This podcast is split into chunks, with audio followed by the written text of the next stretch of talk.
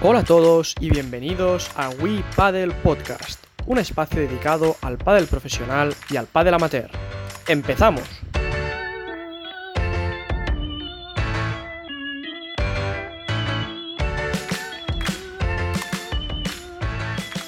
Buenas a todos, bienvenidos al tercer capítulo de We Paddle Podcast. Eh, estamos encantados una vez más de teneros aquí.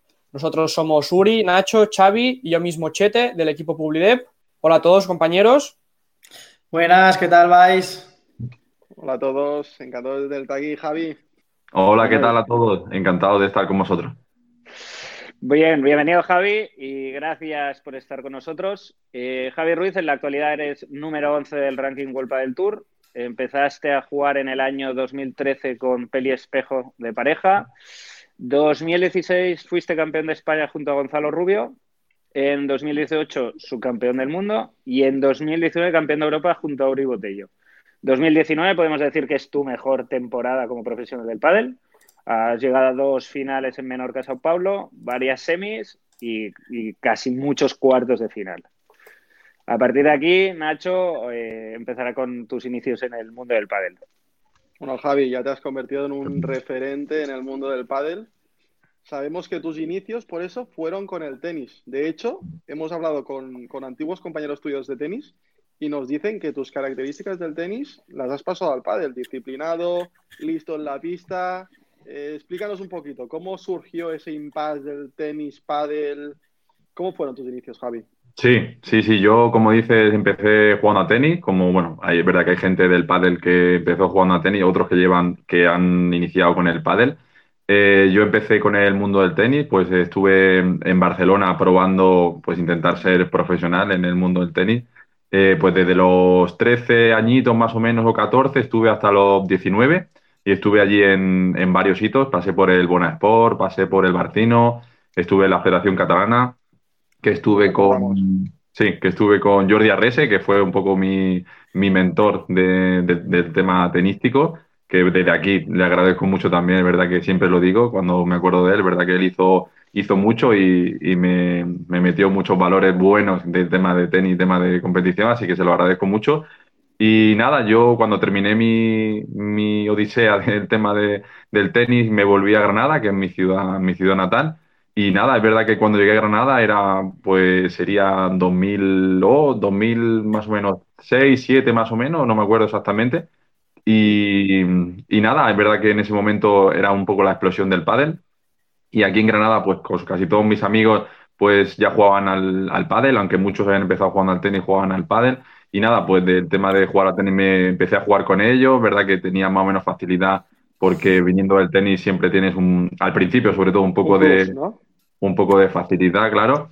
Y nada, empecé jugando por aquí. Es verdad que en ese momento el pádel, como le empezaba a comer un poco de terreno al, al tenis y había más torneos de, de pádel que de tenis en, en, mi ciudad y de mejor y de, más cantidad de dinero. Entonces, pues en ese momento que yo era estudiante, pues al final me, me compensaba jugar esos torneos de, de pádel. Y nada, así empecé un poco con, la, con, con, con el tema de, del pádel, luego jugando en Granada, luego pasé a jugar un el tema de Andalucía, que había mejores premios y es verdad que yo viniendo del tenis, pues siempre me había picado mucho el tema de la competición. Lo echaba de menos porque es verdad que cuando volví del tenis tuve un año y medio, dos años de, pues, sin hacer nada, solo el tema de estudiando. Y echaba de menos un poco el tema de la competición y el pádel pues me devolvió un poco ese, ese picorcito que te, que te da la competición y que lo echaba de menos. Podemos decir que en el 2013 fue tu impasse de hobby a plantearte algo como profesional. Sí, bueno, en, 2013 lo, lo, conocí, porque es verdad que ahí solo jugué Granada, pero fue, pues vi después todo el torneo, me quedé a ver los octavos, los cuartos, porque aquí en Granada, y la verdad que me gustó mucho el ambiente que había, eh, cómo jugaban los profesionales en ese momento que, que estaban, la verdad que me, me, gustó mucho y me recordó un poco a mis tiempos. Y es verdad que en el 2014 ya fue cuando hablé con Jesús y él habló conmigo también, con Peli, para intentar pues probar, a ver cómo se veía. Nosotros jugábamos en pre-previa y ya dijimos, bueno, vamos a intentar Conseguimos un par de patrocinadores aquí en Granada porque es verdad que aquí éramos campeones y, teníamos más, podíamos pedir algo de dinero para que no nos saliera tan negativo pues la, eh, el, viajar por ahí. Y nada, así empezamos, dijimos, venga, vamos a jugar todo el circuito y la verdad que se nos dio muy, muy bien. Es verdad que empezamos y creo que de los primeros 10 torneos que nosotros empezamos en pre-previa, pues conseguimos hacer 8 o 9 cuadros, que en ese momento era muy difícil. La verdad que sí, sí, siempre todo el mundo nos decía que lo que nosotros hicimos era muy complicado. Y es verdad que ahí pues mm, yo decía, bueno, voy a probar con el mundo del pádel. Y como se me dio también, y es verdad que hicimos ocho cuadros seguidos, ya en casi en ocho o nueve meses conseguimos casi jugar el cuadro directamente, que hoy en día es, muy, muy, muy difícil. Es verdad que en ese momento pues te permitía un poquito más porque es verdad que había parejas que no tenían tanto nivel porque la gente no se dedicaba tan profesionalmente al mundo del pádel. Y entonces ya te digo, fue como de un año a otro pasamos de jugar pre-previa a poder jugar el, el, cuadro. En Granada aquí se volcaron mucho con nosotros y eso nos dio así como mucha motivación para, para jugar y así fue como empezó más o menos los inicios del, del Los inicios de este bonito deporte. Sí. eh, Javi, eh, ahora, ahora hablábamos de que venías del tenis y que ayudaba mucho. Sobre todo antes que las escuelas de pádel no habían tantas, la, la parte base del pádel era menor. Eh, si tú tuvieras un hijo ahora y quisiera jugar a pádel, ¿lo meterías a jugar a pádel directamente? ¿O te gustaría que empezara un poquito con el tenis para coger bases, o al menos complementando los dos deportes? Yo creo que, bueno, siempre lo he dicho, yo si tuviera un hijo, al final que, quisiera lo que quisiera, ¿verdad? Pero si tuviera que darle un consejo, le, le, le, aconsejaría que empezara jugando al tenis, la verdad, y que luego, si le gusta el pádel, que si pasara al pádel, porque, hombre, considero, y creo que muchos tenistas que le preguntes te van a decir lo mismo, considero que el tenis eh, es un deporte más complejo que el, que el pádel. Entonces, siempre que juegues al tenis, siempre lo he dicho, yo creo que puedes jugar luego al pádel, pero es verdad que como empieces a jugar al pádel, luego pasarte al tenis mm, es bastante más complicado.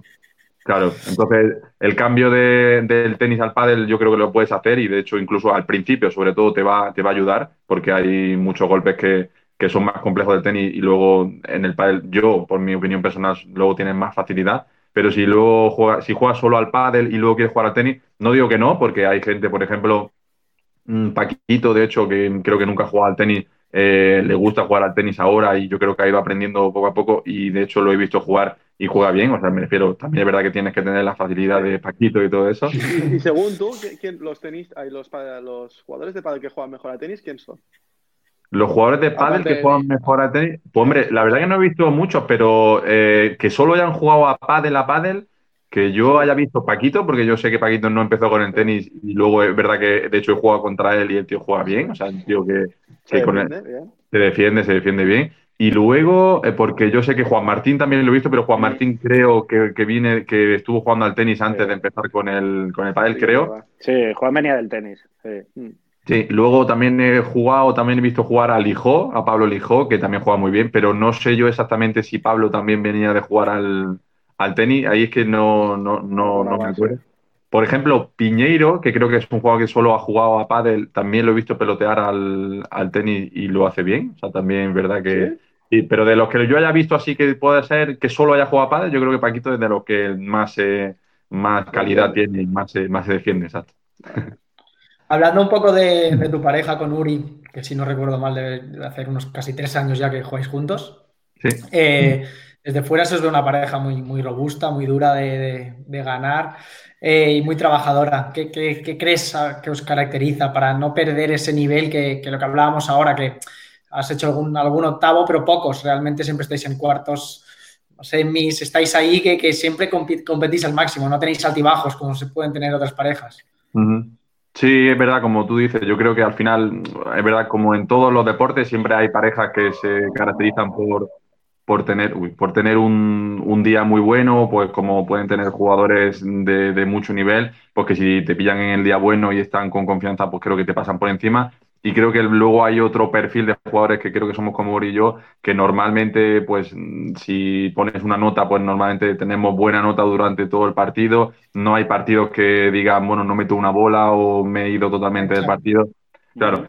Entonces nosotros pues hemos cogido mucho el perfil ese, que creo que es eh, nuestro perfil, pues al final el pádel es un deporte de dos y creo que si los dos somos personas, somos jugadores regulares y somos jugadores que, que, estamos ahí, que normalmente nunca vamos a dar el partido por perdido o no dependemos mucho de las sensaciones, siempre vamos a intentar eh, pues que el partido sea duro y si no ganan que, tengan que hacerlo eso, que tengan que hacerlo con bastante dificultad. Entonces, ya te digo, nosotros tenemos ese perfil, creo que no ha ido bien porque, ya te digo, en, el mundo del pádel al final es un equipo y si el equipo es lo más regular posible, también es verdad que los otros jugadores ya te, conocen, saben que, no, que eres una pareja regular, que van a tener que jugar bien para, para ganarte y eso muchas veces influye para, para obtener buenos resultados, ¿verdad? También es verdad que Uri y yo pues eh, no hay partidos a lo mejor que, hagamos un pádel espectacular, espectacular, porque no es nuestro perfil de juego, pero claro, te tienes que definir un poco por el pádel espectacular o por el pádel efectivo. Entonces, Los proyectos ah, hoy en día estamos viendo más un nivel un pelín inferior al vuestro, que, que hay mucho cambio de pareja con, todo lo que eso conlleva. Es verdad que vuestro proyecto lleváis tres años, que, al, menos tres años de momento, que, seguís ahí. ¿Tú no crees que estos cambios por, por ansiedad un poco de no aguantar un tiempo suficiente hacen daño y se necesita un poquito más de tiempo a la hora de, jugar a este deporte que al final los resultados si, tienen que llegar van a llegar como más largo plazo? Sí, sí, claro, es verdad que, bueno, al final el pádel yo creo que en ese aspecto está cambiando mucho, es verdad que antes se jugaba mucho más con proyectos y ahora pues es verdad que la dinámica un poco de, las parejas de pádel es eh, o hacemos un resultado muy bueno o en tres torneos o cuatro que no hayamos mm, cumplido las expectativas que teníamos, pues ya tengo que buscar otra pareja. Y bueno, es verdad que mm, para, el, para el espectador, pues hay mucha gente que lo prefiere, hay mucha gente que no. Mm, yo siempre he sido de intentar mantener un proyecto. Es verdad que mm, siempre hay un momento que el proyecto se agota o eso, entonces tienes que intentar darte cuenta, ¿no? Porque muchas veces si sigues en el proyecto ah, y tú no confías en él o tu compañero, en ese caso, creo que al final solo le haces daño tanto a ti como a tu compañero. Es verdad que hay que saber decir que no, pero es verdad que que la, dinámica de tengo tres torneos malos y ya estoy llamando a otro jugador porque tal, pues yo no la, yo no la comparto. Es verdad que al final eh, todas las parejas que he tenido siempre he intentado por lo menos mantener un año, aunque no haya sido un año bueno, aunque haya sido un año muy malo, intentar mantener el año y, y luego buscar otra alternativa. Pero bueno, también es verdad que, hoy en día, mm, aunque a ti te vaya bien, si las parejas otras tienen tres, cuatro o cinco torneos malos, pues te empieza a sonar el teléfono y es verdad que, bueno, también eh, todos los patrocinadores, todo tu entorno, pues a lo mejor puede influenciar en ese, en ese aspecto. A lo mejor te llama alguien que tú crees que te, te gusta mucho como jugador y aunque tú estés bien, pues crees que, que te puede ayudar o que puedes conseguir mejores resultados. Entonces, es complicado porque ya te digo, mm, ya no viniendo de ti, solo eh, en los torneos o en el móvil, pues te llegan muchas llamadas, muchas ofertas y bueno, tienes que tener esa confianza un poco con tu compañero, tenerlo un poco claro en la cabeza y como no lo tengas muy claro o estés acostumbrado a esa, esa dinámica que estoy diciendo, es verdad que, que, pues que viene mucho al, cambio de pareja. Pero, pero bueno. o sea, que tú has recibido llamadas, ¿eh? Hombre, eh, como, como, todo, como todo, imagino yo que cuando tienes un año bueno, cuando es verdad que, haces unos buenos resultados, mm, siempre te, suena el móvil. Hombre, te suena más por, gente que a lo mejor está debajo tuya, pero es normal, también es verdad, porque yo como jugador también he llamado muchas veces a gente que está eh, con mejor ranking que yo también es verdad que las que te, las que te llegan por, o sea, por gente que está mejor que tú de ranking son bastante pocas y esas son las que te hacen dudar mucho y normalmente son las que te, hacen un quebradero de cabeza. Y ahora que decís el cambio de las parejas, eh, ¿nos llama la atención que en este año las dos parejas número uno de chicos y de chicas, respectivamente, hayan cambiado, acabando número uno? sí, la, la, verdad, la verdad que... Eh, Sí, la verdad que es raro y, se puede a no llegar a entender. Lo que pasa es que también es verdad que, el, el pádel, o sea, la, temporada de pádel en ese aspecto, que es un año entero, quema mucho eh, mentalmente y es verdad que aunque te vaya bien, es verdad cuando tú terminas el año o cuando vas terminando el año, no solo es jugar el partido, no solo ganar, tienes que convivir con tu compañero y eso pues hay mucha gente que, que, no lo lleva bien y, al final es verdad que se ve muy raro cuando termina, terminas número uno del mundo y estás buscando otro proyecto. Pero bueno, ahí en verdad yo como jugador, y lo tengo que entender, lo, si no estás a gusto o si fuera de pista o si tú crees que, con el otro jugador incluso te vas a sentir más cómodo, vas a disfrutar más, que al final se trata un poco de disfrutar en la pista y puede ser que los resultados te acompañen, pero si no estás disfrutando, pues intenta mm, hacerlo de otra manera. No sé, hay, hay mil motivos, pero es verdad que a mí también me, me extraña mucho, pero es verdad que... Mm. Al final llega un momento que es el disfrutar, ¿no? Disfrutar del deporte y disfrutar de tu profesión, es el día a día, son muchas horas, muchas horas de entreno, Es verdad que la, gente ve solo la foto de, bueno, eh, Paquito y Lebron han ganado en tal sitio y tal, pero todo, todo lo que hay detrás, toda la convivencia, todos los entrenos, todos los malos momentos, todo lo eso, pues es complicado. Y bueno, es verdad que todo el mundo lo sabe, es verdad que hay parejas que ganan partidos, pero luego fuera de pistas no se tragan en ese aspecto. Entonces, es jodido. Es jodido. No lo, no lo digo por ningún, no lo digo por ninguna. No, son, caracteres incompatibles. claro, claro. dentro de la pista no se llevan bien o fuera. Pero bueno. Exacto, es, como te decía antes, cuando es verdad que pues, en, el, en, el, caso de Uri y yo, no creo que ninguno nos consideremos el gallo del corral, entonces es verdad que tenemos una buena relación tanto fuera como dentro de la pista y creo que eso pues al final ha dado los frutos que ha dado, pero es verdad que cuando se mezclan dos jugadores que, que son protagonistas, que quieren ser dos gallos del corral, como te digo, es verdad que eso al final, por un lado o por otro, aunque haya buenos resultados, siempre, siempre saltan chispas y eso hace que, que uno de los dos, pues aunque vaya bien, tire para otro lado. Mm. Javi, comentábamos antes que había sido campeón de Europa y del mundo. Eh, Cuenta un poco a la gente que nos escucha y que escucha el podcast eh, si es por parejas, por equipos, cómo lo vivís. Eh, sabemos que en el tenis el tema de la Copa Davis por equipos se vive muy, muy, muy intenso. ¿En el pádel es, es, igual? Sí, sí, sí, totalmente. Yo, bueno, he tenido suerte de que, bueno, he tenido la suerte de que he podido jugar un, un campeonato del mundo, que fue el que jugamos en Paraguay, el que tú comentas y la verdad que el ambiente que había era espectacular. Es verdad que la, eh, la mala suerte un poco que hay, bueno, dentro de lo que es, que al final eh, los, las dos candidatas, como, como decirlo así, que son España y Argentina, pues no tienen mucha rivalidad. Dentro de que a lo mejor Brasil empieza a ser una potencia bastante fuerte de, de pádel, pero, pero ya te digo, hasta que no llegas contra Argentina, en principio a la final, porque nunca se ha dado que Argentina o España pierdan con, con otra selección, pues ahí, ahí es donde se mezcla toda, toda, la, toda la metralla, como lo, como lo puedes decir. Y es verdad que es una pena que todavía no haya, no haya competencia en ese, en ese sentido, pero es verdad que se vive mm, increíblemente intenso, como lo has dicho, el tema de llevar los colores eh, de tu país, de que todo lo que envuelve ese torneo, todos los comentarios que recibes, eh, toda la, historia que hay detrás, porque es verdad que España y Argentina se han enfrentado muchas veces y siempre hay pues un montón de, pues, de rencillas, de batallas, es un poco la rivalidad esa eterna que hay de, de pádel de, de España y Argentina y se lleva en ese momento a, a los equipos y también pues acostumbrados a, competir en pareja durante todo el año. En ese momento pues tienes un equipo de, de 6, 7 jugadores que, haces una piña y estás como que te sientes parte de un equipo y eso es súper súper bonito. Encima recibes muchísimos mensajes de, gente de que te anima, de que quiere que gane y eso la verdad que lo hace una semana súper súper especial. Te cambia, te cambia la visión. Eh, ya mi, última pregunta típica, ya que estoy haciendo últimamente. ¿Qué opina Javi Ruiz del punto de oro? del punto de oro.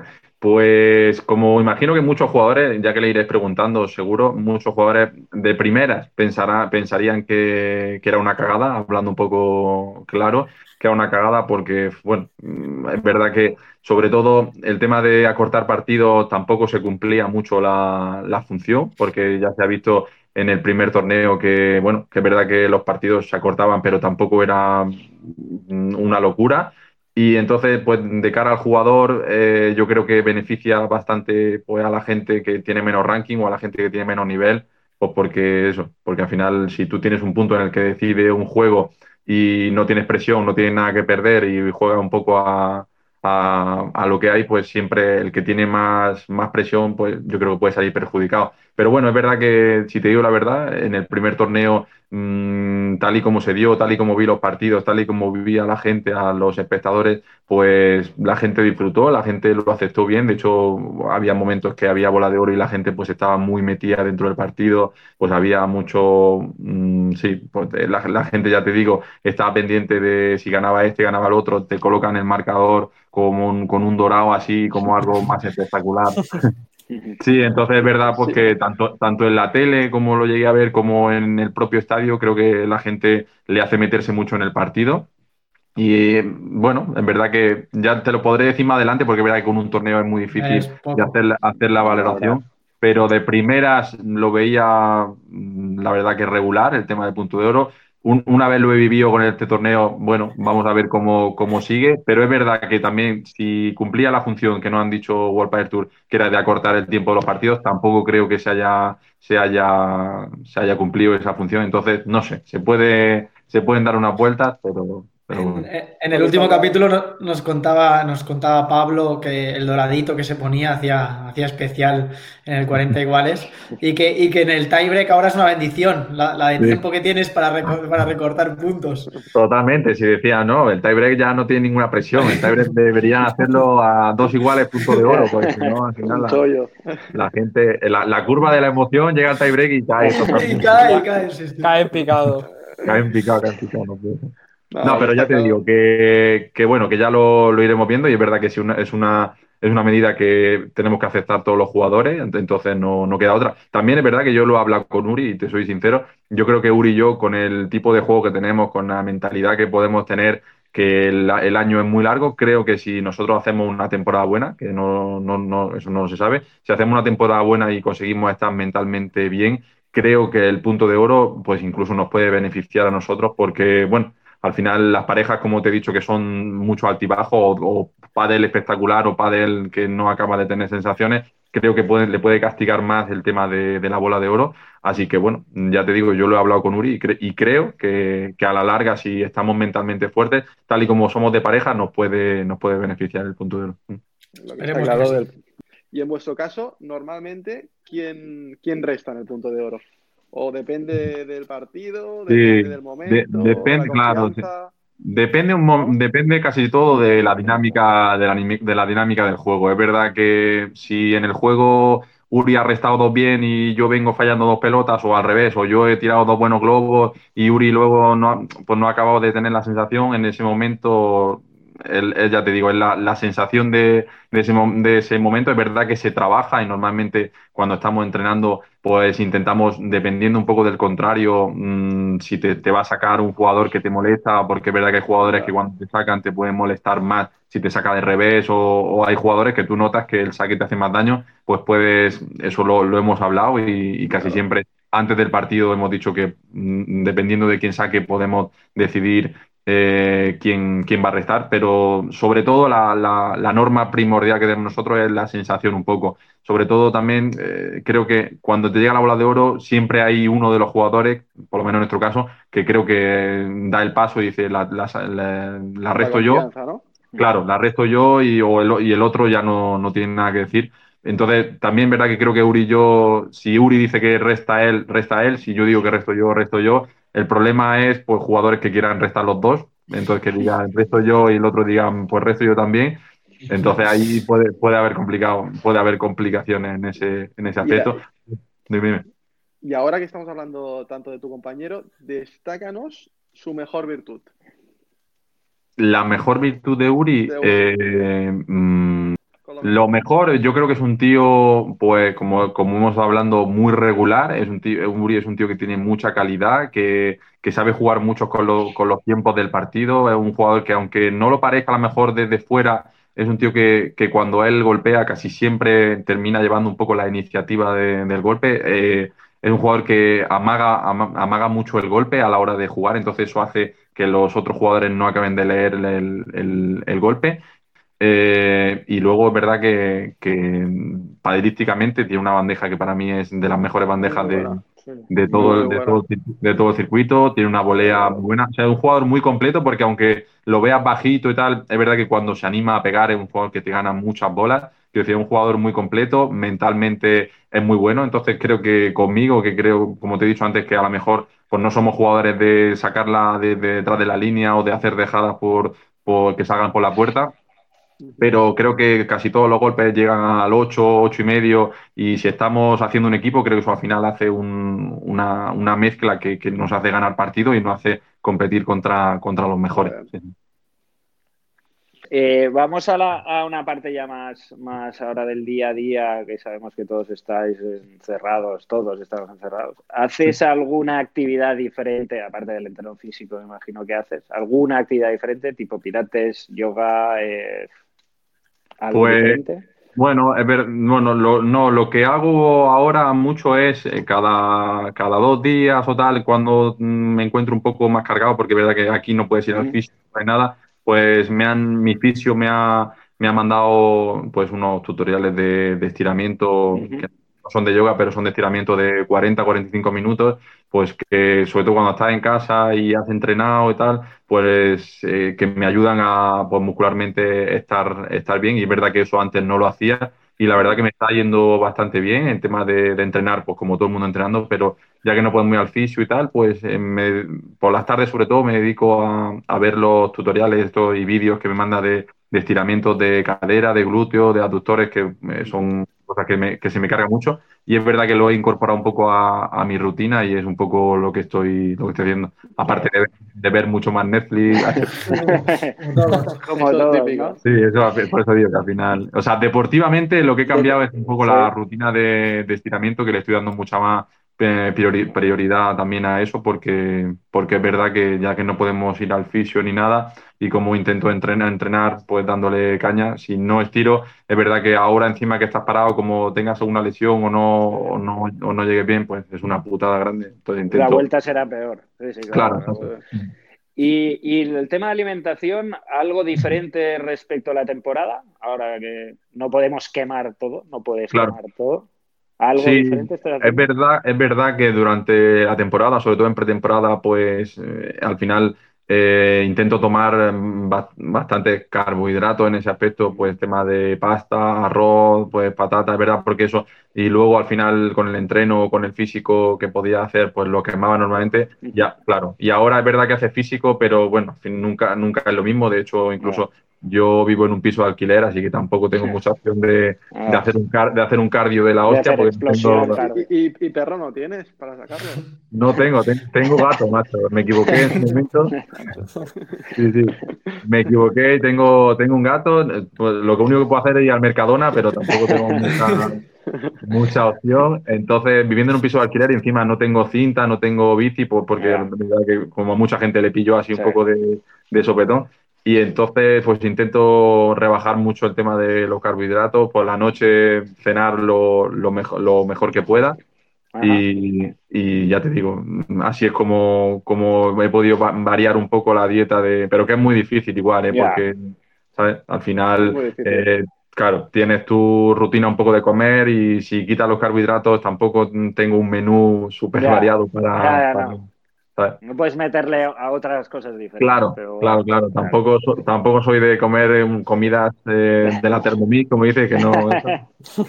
no nos vamos a engañar, la nevera la tenemos a dos pasos y es muy difícil. Sí, sí. Claro, ya, claro, totalmente. La tentación la tenemos ahí al lado. Sí, sí, sí. Eh, aparte del pádel, aficiones.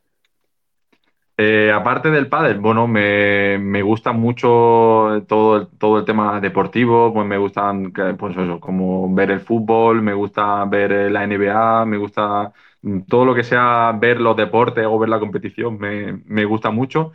Y ahora me había medio iniciado al tema de jugar al golf, como está diciendo. Como Nacho. como Nacho. Me había medio iniciado, pero soy malísimo. O sea, ahora mismo, de hecho, solo estaba tirando bolas. De hecho, al campo todavía no puedo, no puedo salir. O sea, lo difícil que es, macho. Ya, ya, por eso, por eso. Técnicamente. Pero, eh, pero, me, pero me encanta, o sea, la sensación es súper super chula, súper super bonita. Y ya te digo, esa un poco la, la, afición que, pues, que, tengo. Al final me gustan también mucho los animales. Mis padres tienen perros y como tú dices, pues, o sea, ojalá lo estuviera aquí porque lo, lo podría sacar.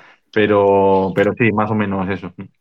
Vale. Y la última que, he hecho a todos los que, venís a entrevistaros con nosotros, ¿qué os gustaría hacer una vez os retirarais del pádel? Una vez nos retiráramos del pádel, vale. Eh, pues yo, yo cuando llegué de Barcelona, como te comenté antes, yo estudié INEF, al final me saqué la carrera de INEF. Sí. Entonces, mm, ahora mismo tengo esa puerta abierta, que es verdad que, bueno, cuando acabé Inés justo fue cuando decidí un poco meterme en el mundo del padre, porque veía que era el momento un poco de, poder meterme. Entonces, en principio, eh, haré algo relacionado con tema de Inés. Eh, lo normal, o sea, lo, que han hecho casi todos mis amigos y la gente que conozco, pues es estudiar la oposición e intentar sacar la plaza para, para ser profesor.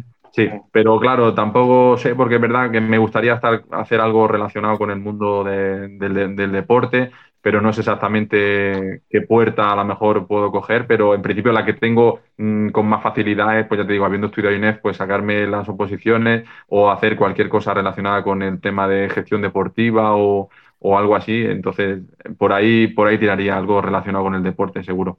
Aún te queda también, ¿eh? Aún te queda. Aún te quedan años de pádel. Aún te quedan años de pádel. Y tanto, Vale, pues te paso con mi compañero Chete que te va a hacer el test rápido que, hacemos a todos. Con esto ya terminamos, Javi. Un test rápido de preguntas cortitas y respuesta todavía más corta. Vamos a ello. A ver, un jugador de pádel. ¿Un jugador de pádel o, o el que sea? Da igual. Uno, un jugador de pádel que a ti te guste. Mójate un poco, va. Sí. Eh, Tapia. Perfecto. El mejor jugador de pádel de la historia. Eh, Juan Martín. El mejor Smash del circuito. Mm, Lebron. La mejor víbora. La mejor víbora, te voy a decir, eh, la mejor víbora de revés, para mí, mm, Seba Nerone y de derecha, Uri Botello. Perfecto. La mejor volea de derecha. Mejor volea de derecha. Eh, de revés a Ale Galán. Bueno, mm, Ale Galán mejor la dejamos para el revés, espérate. Mejor volea de derecha de revés. Eh, Paquito Navarro. Y de derecha, eh, Saño. Perfecto. ¿La pareja que consideras más complicada? La pareja más complicada, eh, Vela Tapia. ¿Y la pareja que tiene más potencial? Mm, Lebron Galán. Perfecto. ¿La sede que más te gusta de Volpa del Tour? La sede que más me gusta. Eh, hombre, me, encantaba Granada, que en su momento se jugó y lo que pasa es que luego hubo pues todo el problema político y al final se fue de Granada. Eh, entonces, poniendo una sede que se haya jugado Granada, sin ningún tipo de duda, y poniendo una sede que haya hoy en día vigente en el calendario, eh, a ver qué piense. Mm, Valladolid, me gusta mucho. Perfecto. Y por último, Javi, ¿tu victoria más especial? Mi victoria más especial, eh, pues te voy a decir dos. Eh, una, la semi de Menorca, que, que, fue cuando ganamos la primera vez semifinales, que nos metimos en la final, que llevábamos como seis o siete semifinales y no habíamos ganado ninguna y conseguimos ganarla. Eso fue súper especial porque aparte estaban mis padres en, el estadio y, siempre la recordaré. Y luego, en 2018, en Bilbao le ganamos a Sancho y a Maxi, que estaban de pareja número uno, en cuarto, Sur y yo, jugando un partidazo y creo que fue la primera vez que, le ganábamos, de hecho creo que la única. Y la verdad que también muy, muy especial esa victoria. Perfecto, Javi. Pues muchas gracias por dedicarnos este ratito. Y bueno, con esto nos despedimos. Gracias también a mis compañeros y a todos los que nos escucháis. Hasta luego. Gracias, Javi. Gracias, a todos. Y esto es todo por hoy. Gracias a todos por escucharnos. Nos vemos el próximo jueves a la misma hora con más Padel.